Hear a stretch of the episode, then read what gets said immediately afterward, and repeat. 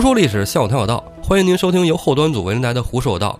喜欢听我们栏目的朋友，可以在微信公众号中搜索“后端组”来关注我们，里面有小编的微信，小编会拉您进我们的微信群，与我们聊天互动。我是主播道爷，大家好，我是胡 Sir。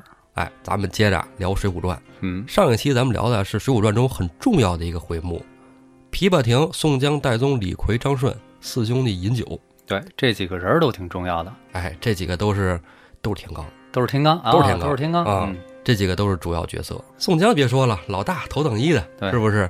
戴宗神行太保，传令的使者，这是。哎那脚捆上甲马，嗯，比你和老黑跑都快。你别看你们都是练体育的，其实据说啊，他这个甲马还有道法什么的哈嗯，对啊，口中念真言之后就 健步如飞，日行八百是吧？要不他能跟吴用好呢？啊多爱对多爱哎琢磨点这个哈。哎，对，我估计要跟公孙胜认识，也是一对好朋友。好基友。啊，对，还有一个张顺是吧？张，顺喜欢他的人不少。嗯，哎，虽然不像燕青，不像花荣，不像武松人气那么高，但是也是一个人气角色。你就说在水里边玩的这几个哥们儿，嗯石碣村那哥几个太糙，哎对，稍微糙了点儿对啊。你说这个张顺叫刚刚好，虽说水军头领是李俊啊，嗯，但是张顺子在水里边的能耐可不亚于李俊。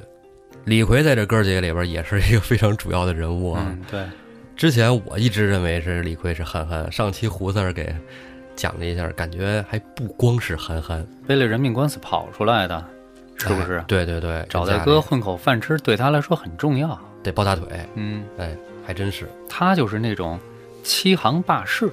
哎，我不是说了吗？见着怂人就搂不住火那种。这几个人凑在一块儿喝酒，人物性格迥异。啊，喝挺嗨，吃的挺饱。宋大哥还拎着两条张顺给带的鱼，嗯，结果那俩鱼 吃出事儿来了，坏肚子了，哎是吧？给吃窜稀了。嗯，窜稀第二天没起来床，哎，正巧赶上张顺又给送鱼来了。你说张顺多尴尬 啊！是啊，头天儿请的客，还挑的好鱼，没错儿，哎，你回来，你说你你你给吃拉肚子了，我今儿我又拎来了，你说挺尴尬。挺尴尬啊。当然这鱼也没白拎来哈。嗯张顺后来又替着宋江给行了好了，嗯送了礼了。对啊，然后张顺就赶紧去给宋江去拿药去了，抓药啊。啊，思密达嘛，我没说，啊对 嗯吃了那就好了是吧？哎止泻六合汤啊，止泻六合汤，啊回来赶紧给宋大哥熬，熬完之后，伺候宋大哥把药喝了。嗯宋大哥说：“你赶紧歇着吧，啊，兄弟先回去了，有事儿你找人上江边叫我啊。嗯就走了。宋江不是那种麻烦人的人，是不是？哎，自己也把药喝了，就躺着呗。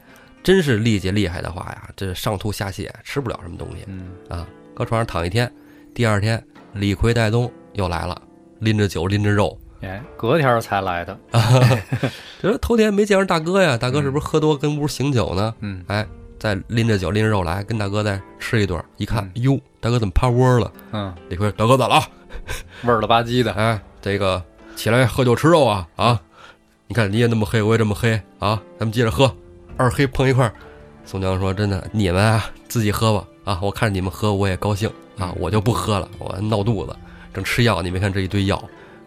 然后你说李逵这性格呢？行，大哥你不吃是吧？行，那我吃了啊。高兴坏哎，了，呼噜呼噜，哎，一顿酒肉吃完了。嗯李逵、戴宗拿来看，也帮不上什么忙，是吧？嗯人这儿也有药，嗯大哥好好歇着吧。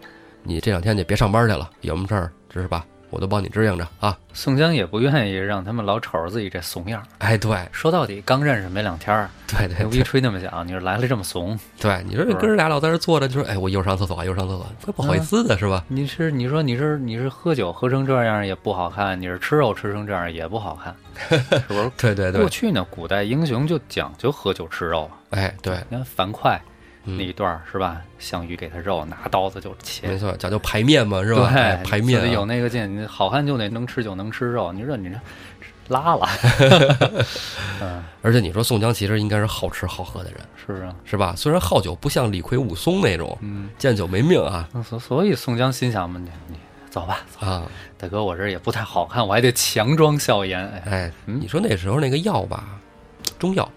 见笑见笑慢慢啊，啊，见笑慢，大哥别着急，您慢慢吃是吧？对，哎，差拨管营咱都能安排好是吧？是哎，别着急见效那么快，啊该排的毒排出去，你说他要跟现在似的也行，啊思密达是吧？再加上整长生，直接给你呼上是吧？对吧？这个里外都治是吧？这个思密达是治表不治本，怎么说只能止泻是吧你真正治病呢，现在是吃整长生，以前吃黄连素，嗯黄连素是能直接止泻，我觉得黄连素挺有用的。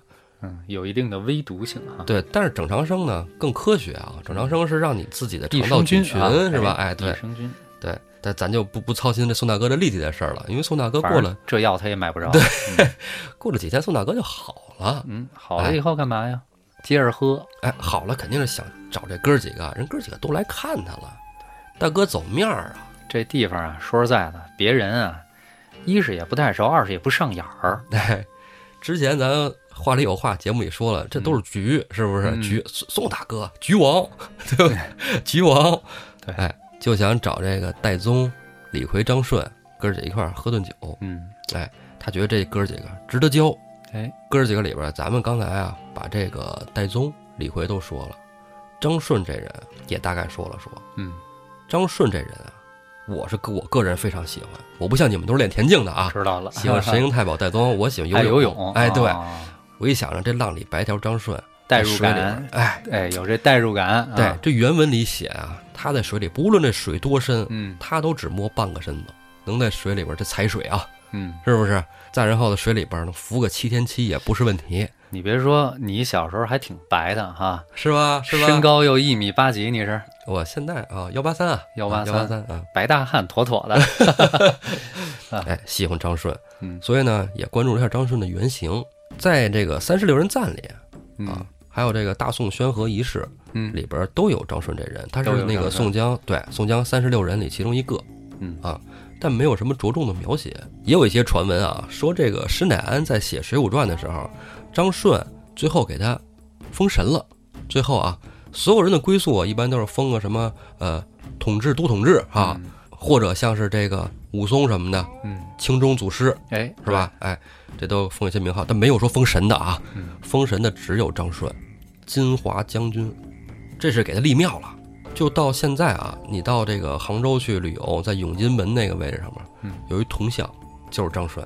永金门不就是打方腊的时候那个对，啊？张张顺阵亡之地。啊，对，死的也惨烈啊。嗯，当时我是去杭州出差，嗯。我就顺着那个杭州边儿走，我从啊西湖的西北方向嗯。开始往南溜达。嗯。哎，西北方向我看见那儿有一个亭子，我一看亭子那儿写着“风波亭”啊，嗯。哎呦，我说这亭有点意思啊。嗯。就是我就想，是不是就说岳飞嗯。牺牲那个是吧？风波亭哈，死那地儿，可能是那地儿哈，但是那亭子什么都是新建的，里边还有人在里边唱那个戏什么的。嗯，然后我再往前走，有一个钱塘门遗址哎，又说到苏小脚了。嗯哎，钱塘门遗址，嗯就说这个以前这个杭州城，嗯哎，就是啊，在这个西湖的这个东边建的。然后这钱塘门的遗遗址，我就想，哦，那钱塘门遗址，那就杭州城几个城门都有呗。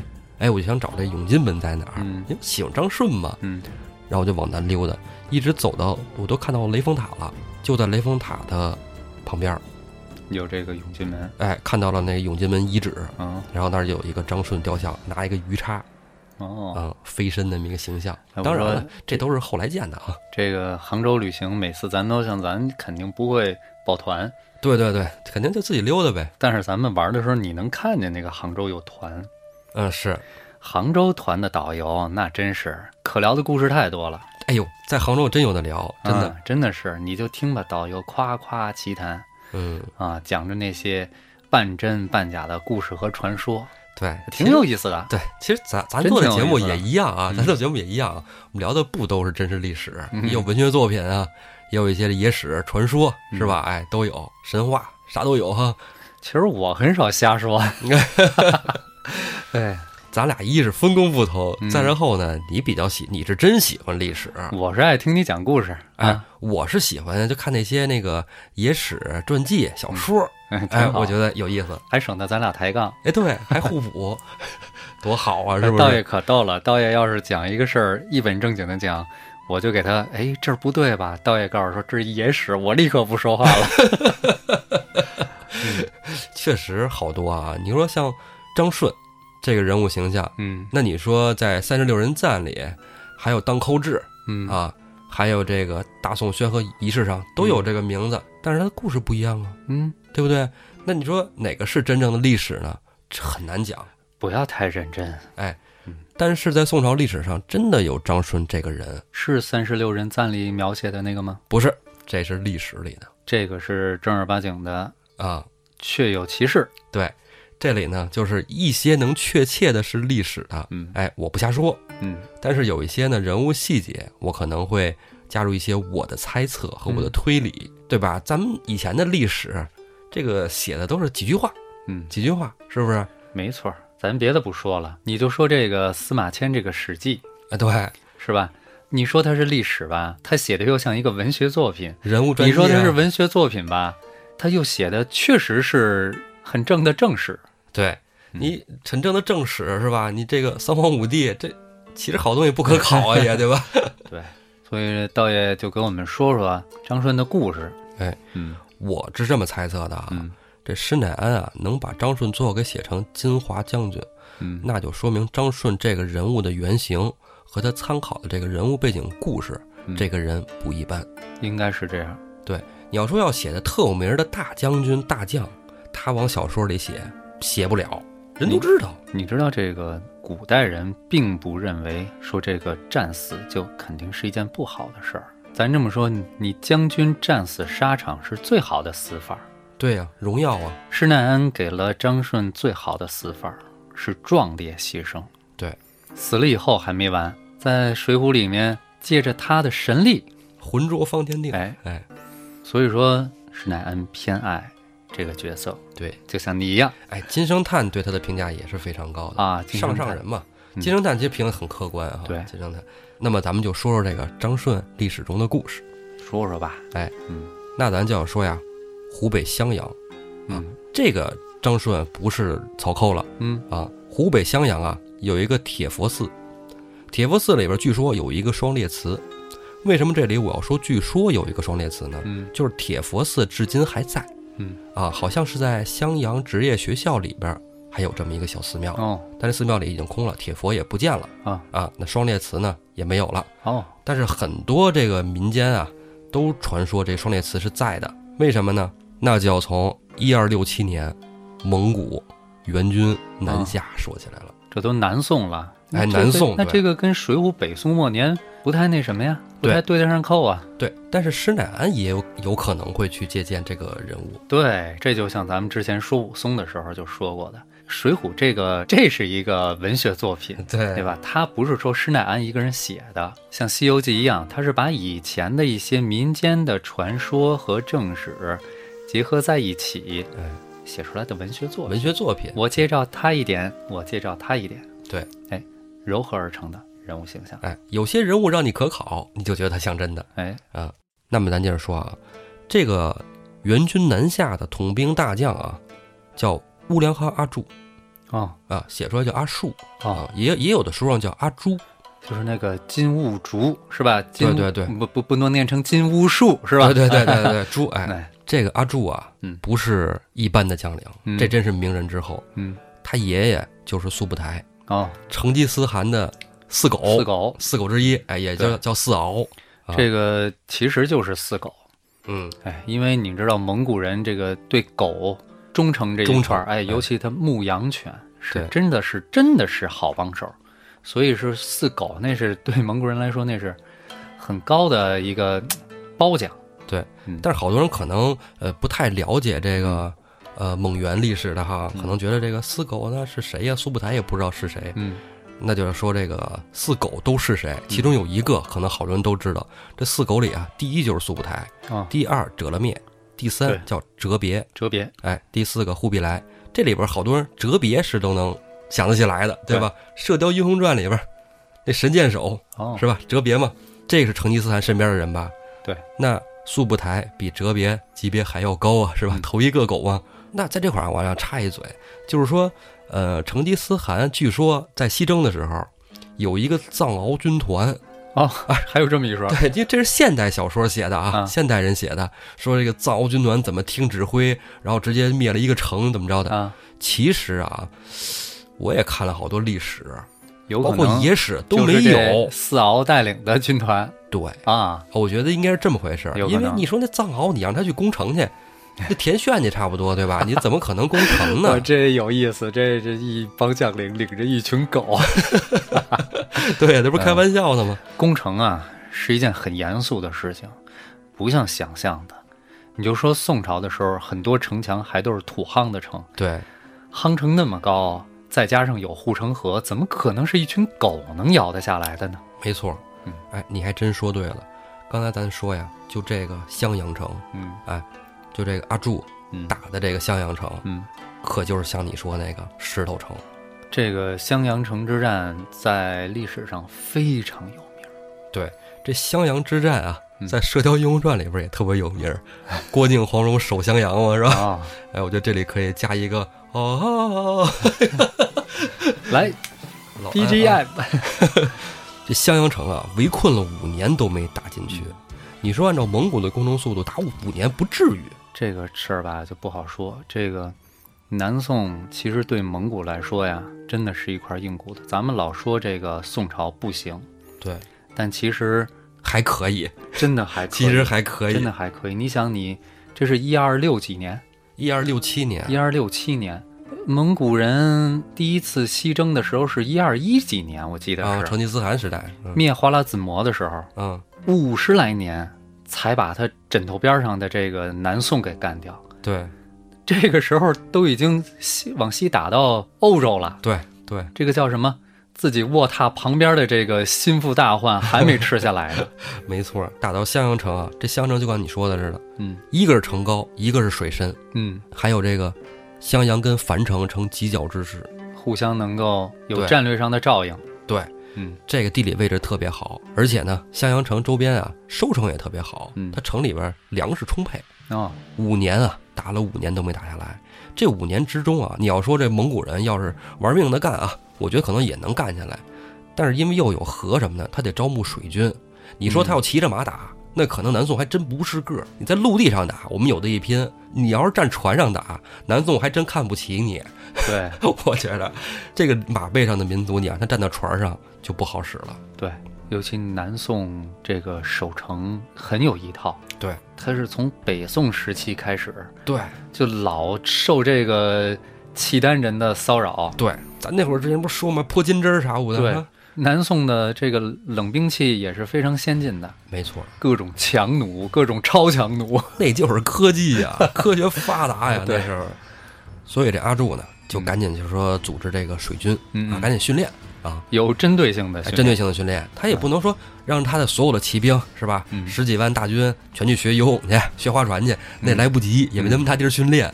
然后呢，就找了很多就是嗯，在这个呃已经占领区的汉民，哎，对，哎这个蒙古人是见过世面的。哎，别的民族打下汉民族的地区以后啊，都是赶紧一定程度上的主动接受汉化。对，你比如说鲜卑人是吧？嗯，人蒙古不，蒙古人家见过新鲜的，人家打下过不汉化阿拉伯，哎，哎然后也见过这个吐蕃这些什么佛教啊，啥什么什么。伊斯兰教人全都见过，士兵成分呢也很复杂。对，什么人都有，他哎军队里真的成分特别复杂，对，就像很多那个色目人都在他的军队里。是，哎，哎，那他用汉人去训练这些水手操纵船，嗯，然后让他的这些蒙古骑兵，哎，嗯，持着武器强弓硬弩，然后站在船上，站不住，哦站不住，怎么办呢？犯了个大忌，铁索连环。哎，真是，你你说他是看没看过书？没文化吧，你知道吗？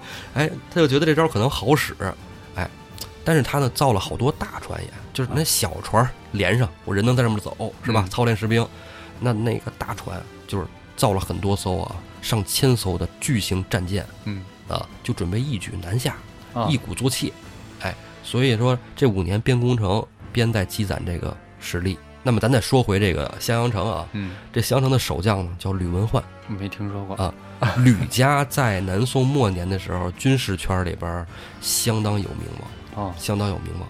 吕文焕守城还挺有一套的啊，嗯，他呢就是说，呃，可能家学渊源啊，嗯吕家在这个守城上面非常有建树，五年都没让人攻破。嗯，这蒙古士兵攻城掠地是吧，都没攻下他。蒙古攻城，咱之前可能说过，如果你要是不抵抗，开城之后呢，你就降，哎，那你还能保命。没事儿，你只要胆敢抵抗一兵一卒，屠城。屠城。对，但是你说吕文化守城可以没问题，我这儿有的是吃的，嗯，我城墙厚啊，我城墙高，我为什么提他要屠城这事儿啊？这种大家都知道的情况，城里头他就万众一心啊。对一旦我被攻破，我就是死路一条。我老婆孩儿都得死。你现在我把我的命拴在城墙上了，嗯，万一我要是，对吧？哎，豁出去了啊！守城虽然不错，嗯，但是你必须得有援兵来救啊！你没有援兵来救，你又突围不了。没有希望。对，吕文焕也尝试着突围了，嗯，突围了几次都不行。你要真你要真突围了，出去了，就算是活了命了，对吧？嗯但是你要没突出去，损伤的将士是损伤的你守城的将士啊，对吧？你守城人数又少了，那发现这个突围不成，就等待支援呗。嗯，援兵也迟迟到不了，援兵不是没派，派了好几波呢，根本就进不了。襄阳城被这个援军围得里三层外三层了，嗯，鸟都飞不出去一个，是不是？有鸟直接射来吃了，是吧？哎，你别说人进来了，都让蒙古人射进来吃了。谁也进不去。嗯，但是呢，在襄阳城外，有人发现啊，有一条河叫青泥河。嗯，在这个襄阳城的西北边，这条河呀，能一直到了襄阳城下。这青泥河水啊，自西北向东南，河流速度非常快，非常湍急。这大宋朝廷啊，发现啊，从这个青泥河要打造几艘轻舟，哎，嗯有可能去突破重围。嗯到襄阳城下，因为它顺流嘛，从西北向东南嘛，能顺着往下走，然后就招募死士，从各个地区啊招募这个会水、能驾船、还能开硬弓的，招募了三千人。从这三千人里面又挑出两个智勇双全的人来带队，哎，封为都统。这两个人啊，一个叫张贵，一个叫张顺。哦，在这儿，张顺对。有人说他是哥俩，嗯他们是来自一个村儿的，所以说是不是哥俩这无所谓嗯。这三千个兄弟胜似亲兄弟嗯，因为啊这场战争虽说是冲破包围圈进去解救襄阳的，但这也是九死一生。这三千人能不能活着到襄阳，都两说着。经过了一阵时间不长的训练，因为没有更多时间训练了，他们是要带着物资进去解救襄阳的呀。嗯训练完以后，这也没必要摘良辰择吉日了，嗯，能尽早一天是一天。张顺、张贵带着这三千兄弟就准备到襄阳解围。张顺跟大家啊开了一个军事会议，哎，动员会嘛。张顺就说呀：“咱们这帮人在一起就是生死弟兄，咱们去的地方是襄阳城，襄阳城啊，现在被几十万援军团团围住。团团围住，嗯对，九死一生，很有可能就有去无回了。你们家里要是兄弟一个的，就别去了，回去赡养老人。嗯啊，如果谁要是胆小怕死的，我不笑话你们，兄弟谁也不会笑话你们，你们悄悄的就离开，别参与这场军事行动。这场军事行动，咱们去就是玩命的。就把死字儿给忘了。对这三千人没有一个人走，张顺、张贵组织这些人啊，三十人坐一船，准备了一百艘小船，哎，都是快船嘛，必须得快，因为你速度慢了，人那都是大战舰，嗯是吧？对，那就给你拦在里边，上面咣咣咣箭一顿射，你都成刺猬了，谁也过不去呀，对吧？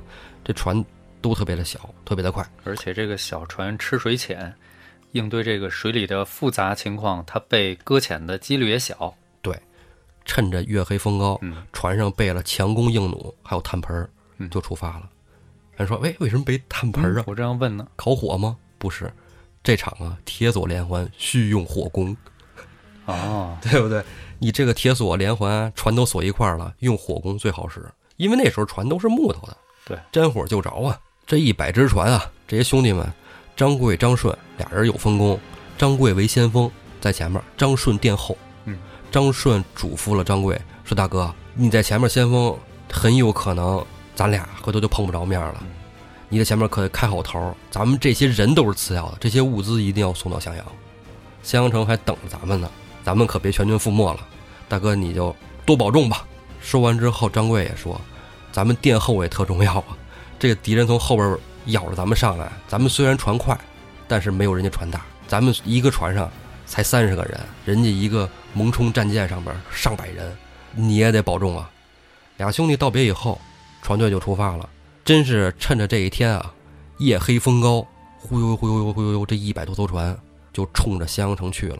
在离着襄阳城还有一百多里的时候，张贵就看见了，这哪是战船啊，一大片啊，根本没法冲过去啊，硬着头皮也得上啊，都已经到这跟前上了，就跟后面兄弟说，准备好火箭，咱们准备突破，因为他们船小，天又黑，船开得又快，这蒙古战船真没想到从这一条小河边上，居然能窜出这么多艘船来，站了一个快，站了一个齐。这些士兵又掏起了弓箭，哐哐哐一顿射。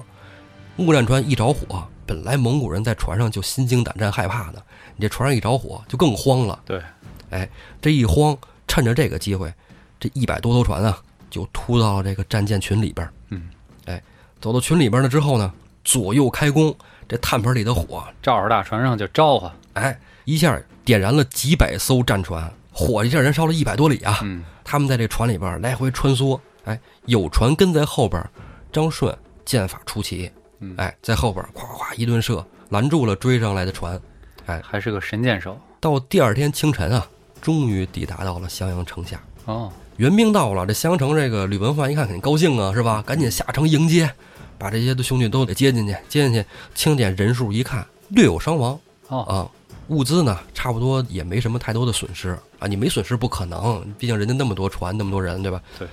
那么最后一点这个将领的时候，张顺不在。过了几天啊，守城的士兵报给张贵说：“我发现张顺将军了，在这个江水里呢，赶紧去捞去。一捞上来，因为一开始看着没以为张顺死了呢。嗯，张顺其实确实死了。为什么说给捞上来的时候还不知道他死了呢？说这个张顺捞上来的时候啊，说牙关紧咬，怒目圆睁，身上中了四枪六箭，但是这个脸啊。”还有他这手里持着这个弩，拿着的枪啊，就跟战斗的姿态一模一样。哦，这围观的这个众将士啊，就扑通扑通扑通，全都跪下了，痛哭流涕啊！因为虽然他们之前几天啊在一起，张顺的勇敢，张顺的智慧，他们都是非常佩服的。如果没有张顺在后边殿后啊，可能他们这些人啊，也不见得能都全身而退的回来。说是殿后，其实就是打掩护。对。其实你说，咱要是说，你看那些打仗的片儿哈，走前面的其实还好，打一个措手不及，对？其实第一个有点危险啊，中间其实是最最安全的，头一个跟后一个都特别凶险。这个就像这个特警或者是特战队员要破门而入执行任务的时候，排在前面的这一两个人，一定要一口气儿冲到这房间的最深处。哦，为什么呀？一旦他停在半截儿或者停在门口，后面的人进不来，哦，战术就失败了。所以前面呢只需要往前冲，而后面的人需要面临什么情况呢？门后头有可能藏着敌人，哦，哎，这就需要战术配合。所以说这个掩护在作战当中非常重要。哎呀，那张顺已经阵亡了，怎么办呢？这些人就把张顺安葬在了襄阳城西的这个铁佛寺。哦，铁佛寺，铁佛寺，对。那张贵呢？跟吕文焕想，咱们继续得守城啊。我们既然这么多兄弟来了，我们这些人不是一般的民兵，我们敢死队，这是吧？经过特殊训练的，对啊，又能划船，又能射箭，还会水，水性都特好。张贵跟吕文焕开了一个简短的军事会议，军事会议的就是商量的结果，就是还是得请求援兵，啊，没有外外援，就多这三千人，其实没什么意义，嗯，啊，而且到了襄城已经不足三千人了，啊，没啥意义。这多来的人呢，除了能替他们多吃粮食以外，没啥用。援援军只要不攻城，你守城这些人在里边没有作为。没错，对，必须是里应外合，还能真正做到突围，并且把援兵击退。然后就说赶紧给这个郢城的守将送信，啊，郢城的守将啊，范文火啊，增派援兵啊，里应外合，解襄之围，怎么着呢？然后呢，找了一人水性特好的，挑了一个，因为以前水性最好的就是张顺了。嗯，那找了一个，就是他们这训练呢，就是第二的呗，是吧？哎，让他呢带着这封信，信用这个油纸包了，再用蜡给封了，啊，潜到水里边，趁着晚上游到岸边，嗯，出去去给送信啊。等这人呢回来了以后，就是说跟范文虎已经约定好了，嗯啊，他们啊会派五千人在这龙尾洲，啊，跟咱们一起夹击蒙古军队。嗯，龙尾洲这个地儿，后来我看了一下，不是现在地图上的龙尾洲。应该现在是叫龙尾村，在襄阳的东南，襄阳和郢城之间这么一个地儿，约定这个地儿。那么到了约定的日子呢，哎，张贵赶紧整点人数，在整点他这敢死队的时候啊，发现少了一人，为什么呢？说因为前几天啊，他手底这个人犯错误了，犯了这个军纪了，嗯，哎，鞭打嗯啊，鞭子抽了一顿，这士兵跑了。张贵就说：“我操，坏了！咱们这军事计划，这敢死队员是非常了解的，去哪儿接应是吧？龙尾洲这人也是知道的，这人要是给援军送了信儿，投了敌，完了就出大麻烦了。嗯，啊，就得赶紧出发，马上就得走，一刻不能停留。兵贵神速，这张贵就带着他的这敢死队出发了，杀入敌营啊！这在陆地上啊，跟在水里边可就不一样了，打得很吃力，哎，非常吃力。这援军啊，显然就是有备而来的，嗯就你走哪条路他都清楚，追着你屁股后边打，前有围堵，后有追兵啊。因为这个攻城的时候围点打援，本身就是一个很成熟的战术。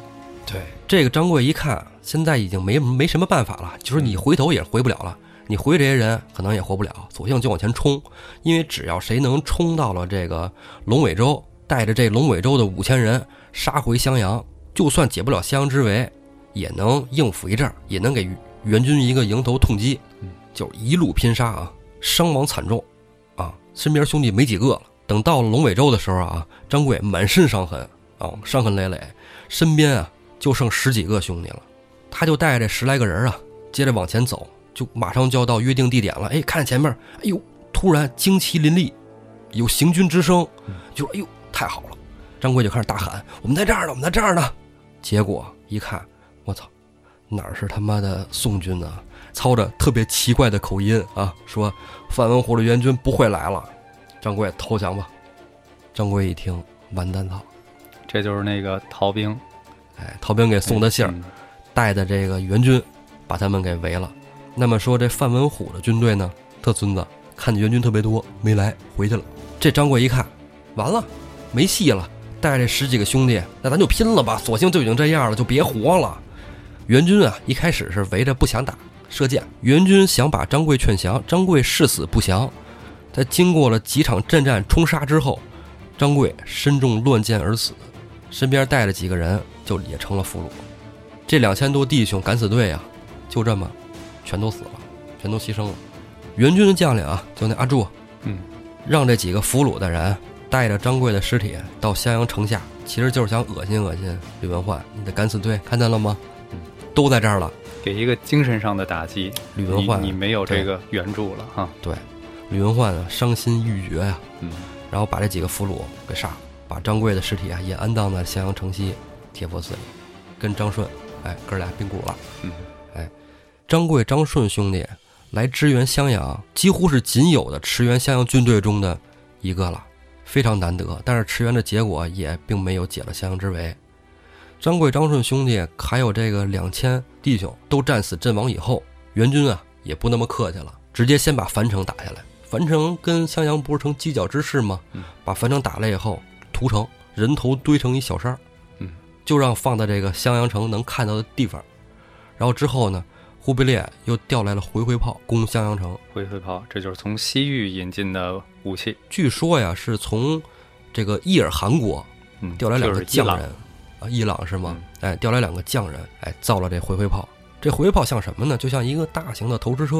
哦，这个在一些啊，就是欧洲打仗电影里边见过，就比咱中国工程的投石车要更高，要更对更高更大。投的投程更远。对，据说那石头能投三百磅呢，三百磅多大？我也没有什么概念啊。像胡四儿健身，你是三百磅就大概二百七十斤左右，你看二百七十斤，不知道这二百七十斤大石头怎么放上去啊哎，？对，大石头这回回炮，咣咣咣咣砸，把襄阳城砸出个缺口。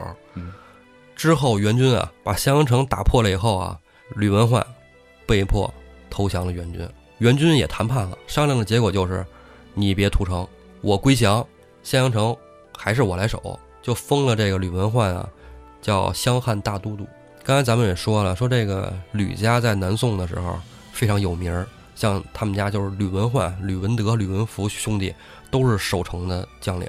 就说吕文焕投降这件事儿啊，一开始我认为吕文焕啊是被逼的，他不降不行了，嗯，不太失民族气节。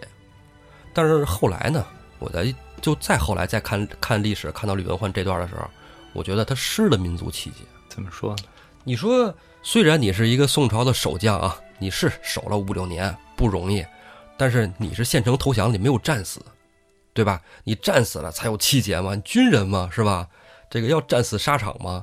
但是后来他降了以后啊，让我就是有点看不起他的是，他带兵打的临安，哦，直接打到首都去了。对他整个去给人家这个蒙元当先锋了。嗯但是后来啊，就再了解你，你看历史，你不能只看一面，对吧？嗯这个吕家在那个时候虽然兵权在手里握着非常厉害哈，但是朝堂上有一个人叫贾似道，对，贾似道是南宋末期这个可以说是一个大蛀虫，要不是他的话，南宋没准还能再多扛几年。多扛几年是吧？嗯因为一开始皇帝啊是希望就是全部兵力、全国兵力集中支援襄阳，嗯，啊，因为说襄阳城破，江南不保，对，只要襄阳能守得住就没问题。但是贾似道跟皇上进言，就是说吕家安，赵家亡，哦，就是吕家的兵权太大了。如果他兵权这么大，他能跟元军打过，他要是反了可怎么办啊？然后这个宋家的皇帝又是最怕的就是这个，哎，对，他就怕这个，他就怕你这个是吧？反了，给我推翻怎么办？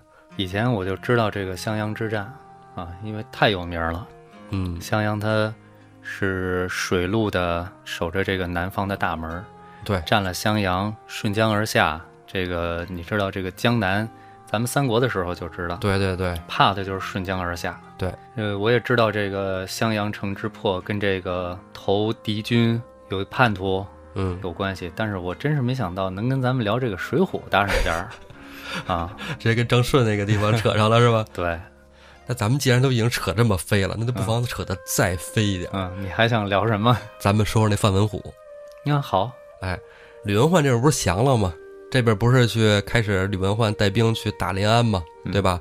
范文虎没闲着，范文虎一听说吕文焕降了，马上就降了哦，啊。这范文虎投降了以后啊，也是跟着一块儿打仗啊，但是他属于那种什么呀？他是那种胆小怕事的人，没人家能嘴打，好使不能打，对，哎，但是说话说的漂亮啊，所以说后来一直到了灭了南宋啊，崖山之战之后，范文虎一直都是被这个元朝觉得，哎，这哥们儿能行，嗯，这哥们儿有本事，会打。那既然你这么会打，我安排你一个好差事，你打日本去吧。然 后范文虎带兵出海攻打日本，结果遇见了这个神风，对。这你知道吧？他为什么会能遇见神风吗？啊，啊据说啊，他有可能直接就登陆日本是没问题的。嗯他呢觉得就是坐船坐时间太长了，嗯哎呦太累了，这太难受了，嗯这坐船啊晕船啊不舒服，咱们到一岛上歇会儿吧。就到了一个叫鹰岛的地方，啊，哎歇息。这士兵啊，有些人就是都是在海边长大的嗯渔民嘛，嗯就说说看天气啊，马上就要刮台风了嗯啊，你看看咱们是不是就是要不然就前进，要不然就后退嗯，啊？这岛上不安全，这岛上没没法避。哦，这范文虎一听，那往前进要赶上刮大风了怎么办啊？台风一刮，咱也活不了；往后退，这赶上台风也不行。咱在岛上还能安全点儿，有树啊，有树。真台风刮来，你树好使吗？嗯，哎，这兵将 死伤大半儿啊。有一些强行出海的，还没到日本本土呢，也都给船刮沉了。按说其实宋朝的时候，中国的这个航海的技术已经很成熟了。你像这个金兵南下抓这赵构的时候，赵构不就往海上跑吗？啊，对，但是说当时这个元军去攻日本用的这个船呀，不是汉民造的，因为当时这个朝鲜啊已经被元军给攻下来了，让的这个朝鲜人坐的这个船，结果这个船这个质量不行，哦，哎比这个嗯中国南方差远哎了。差远了，用的这个船，所以禁不住这个太平洋上的台风哎？对浪高、啊，是吧？这就赶上了点儿背。嗯，对对对，咱也不好使。哎哎，范文虎这人就是命大，嗯你知道吗？他带起了军队啊，十死七八，啊哎，他他没活了他活了。然后带等台风过了以后嗯，带着这帮剩下的这些兵嗯就回去了。回去了，跟这个元朝说：“你你看啊，说咱们咱们大蒙古军队啊，嗯不善海战，嗯还赶上飓风了。嗯那风多大，我没法跟您说，嗯那都倍儿高啊，都快把太阳遮住了。嗯那我们没办法啊。但是呢，我把我能带回来的军队全带回来了。你看，咱们损失已经降到了最低了。嗯，然后元朝军队一看，哎这这不错啊，避重就轻是吧？哎这典型的避重就轻，偷换概念。可以可以，行，没有功劳也有苦劳嘛。嗯，最后范文虎一直升到了右丞相，哦，就这么一个人，啥也不能干。就能喷啊。哎，这这一生，你说说，人这混的嗯。哎，刚才咱们这扯的有点远了啊，又像正史，又像野史，又像小说的这东西，我算是说完了嗯啊。其实里边很多就是大的桥段，哎，都还是正史啊，你也能听得出来，嗯是吧？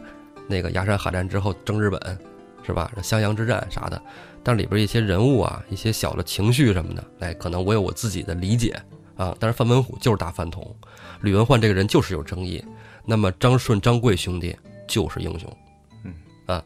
那么咱说回这《水浒》这个张顺啊，宋江想找他喝酒，没找着，找戴宗也不在，李逵呢也没找着。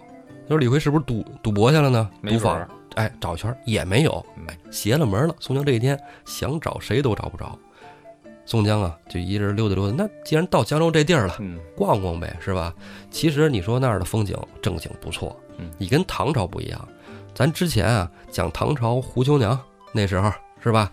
江州这个地儿啊，虽然不比杭州，但是也是景色宜人，哎，非常一个秀丽的一个城市啊。这个酒肆酒坊啊，亭台楼阁呀，嗯，哎，都非常雅致啊。宋江、宋公明就依着这个浔阳江啊，嗯就溜达，哎，看看这个四处的风景嗯。正走着呢，突然前边啊有一个特别高一酒楼，哎，宋江觉得这地儿不错，漂亮。也到饭点了，嗯，进去吃一口，喝一杯，临着江，把着酒，应该不错哎，啊。好几天跟 跟跟病床上卧着，对呀，好好几天没正经吃饭了，对，打打牙祭。对，正经吃顿饱饭啊。但就是这个酒楼，让宋江的人生又起了巨大波澜。具体发生了什么波澜，咱们啊下集再说。